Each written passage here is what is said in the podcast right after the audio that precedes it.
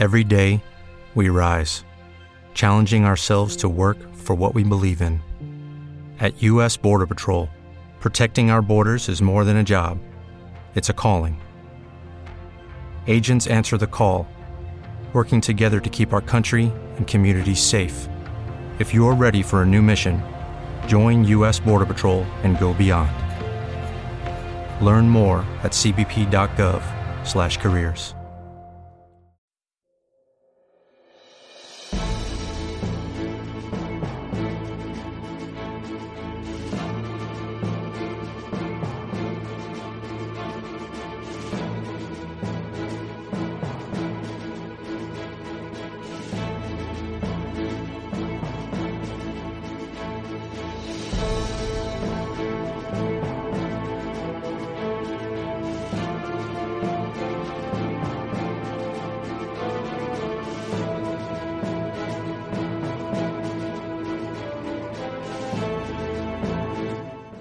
Ahora que está cerca el episodio 8 de Star Wars, Los últimos Jedi, no puedo dejar de pensar que el Imperio, la nueva orden, el que toque en ese momento, pues les encanta esto de los cacharros grandes. La Estrella de la Muerte, oficialmente la Estación de Combate Orbital 1, la segunda Estrella de la Muerte, la base Starkiller e incluso en el universo expandido tenemos joyas como, como el Devorador de Mundo. Pues si nos vamos a otra franquicia de moda de la ciencia ficción como es Star Trek, ahora pues es el Cubo Borg Claro, me vino a la mente al empezar el guion de esta nueva entrega de, Armas Secreta, ya que es curioso cómo existe cómo existe ese ligazón entre los imperios malignos y las armas gigantes, en especial por su factor psicológico, no tanto a veces, a veces la utilidad real. Pero bueno, esta ostentación de poder a escala gigante, pues mm, no sé, como mínimo me parece curiosa. Pero no solo fueron los nazis, los Estados Unidos tenían también cañones gigantescos los británicos la Gran Slam, la bomba de 10 toneladas, bombas increíblemente grandes, los japoneses los acorazados más monstruosos con nueve cañones de 460 milímetros en tres torretas. Hoy en la Guerra Fría, por inventar a la Unión Soviética la bomba Zar del 61, de 100 megatones que se lanza en Nueva Zembla, una isla ártica deshabitada, aunque en realidad pues eh, fue reducida a 50 por, por si acaso. Pero bueno, parece que esto de los nazis haciendo cosas nazis muy, muy grandes siempre nos ha fascinado. Trenes de anchos de vía de 3 metros, los nazis. Carros de combate de 188 toneladas, los nazis. Submarinos portaaviones, bueno, los nazis no, pero sus aliados japoneses sí. Hay que decir que hacer el, cañón más grande y más pesado, pues bueno, siempre, siempre ha sido un símbolo de poderío, ¿no? El Imperio Otomano, para un asedio a Constantinopla, llega a utilizar un, cañón hecho por un ingeniero italiano, pues enorme, tan enorme que su artillería realmente estaba tallada en, piedra. Luego ya si eran más efectivos o no, bueno, ya lo, ya lo iremos viendo. En España había también mm, cañones, cañones grandes, cañones de costa de 15 pulgadas del modelo 1926. Para la nomenclatura artillera española van a ser los Vickers 381-45. Eso pusieron tres, tres puestos en varias baterías por parejas en Cartagena, El Ferrol y Mahón.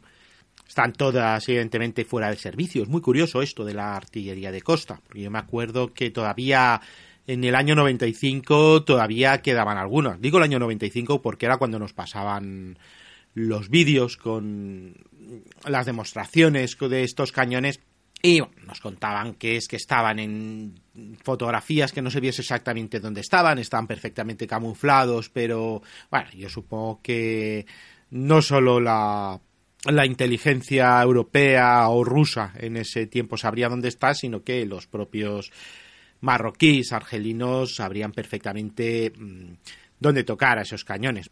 Pero bueno, eso normalmente hasta los años 60, que no empieza, los años 60, 70, sobre todo que no empieza la tecnología satélite, por lo menos las, las grandes potencias, pues todavía, todavía tenían cierto sentido. Pero vamos, los misiles le comían seguían comiendo muchísimo terreno a la artillería. Lo que pasa es que, bueno, cuando se te acaban los misiles, y los misiles realmente son, son cosas bastante caras, Al tercer día de combate, ¿qué haces? Pues tiras, tiras de lo de siempre. Tiras del proyectil de artillería que suele ser bastante barato de, fabricar. Aunque ya no se utilizan, pero bueno, eh, por ejemplo, podemos, podemos ir a verlas si nos gusta. Hay cuatro en Cartagena, en dos baterías. Lo está en el Ferrol y en Mahón creo que todavía queda otra batería con dos. Estos son, digamos, nuestros, nuestros megacañones. Pero vamos, que ahora nos centraremos en la artillería alemana de la Segunda Guerra Mundial.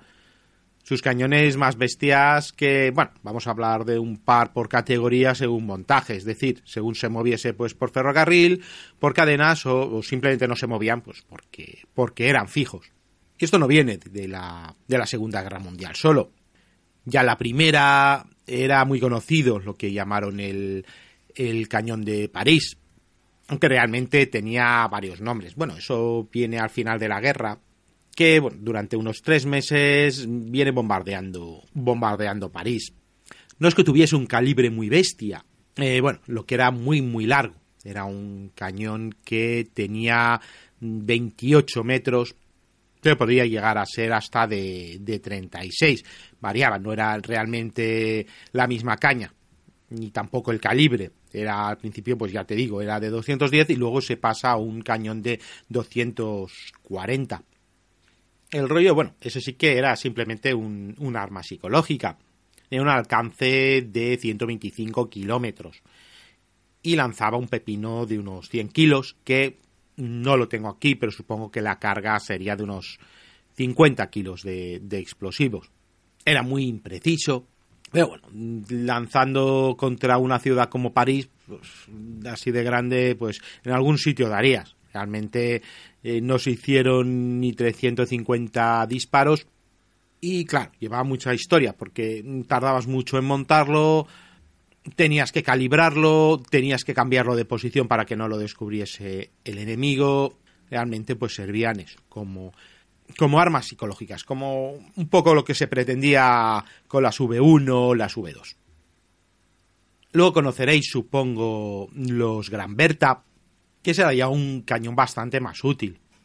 En realidad se llamaba Dique Berta, que quiere decir la gorda Berta. Era en honor, tuvo el gran honor de que la heredera del imperio Krupp, sabemos el gran emporio del acero y de las armas y de los cañones grandes, pues era, era eso, era Berta Krupp. Y ya os digo, este, este cañón sí que ya era bastante más efectivo, es simplemente un, un cañón, bueno, un cañón, un, un, obús, un obús de asedio de 42 centímetros, 420 milímetros.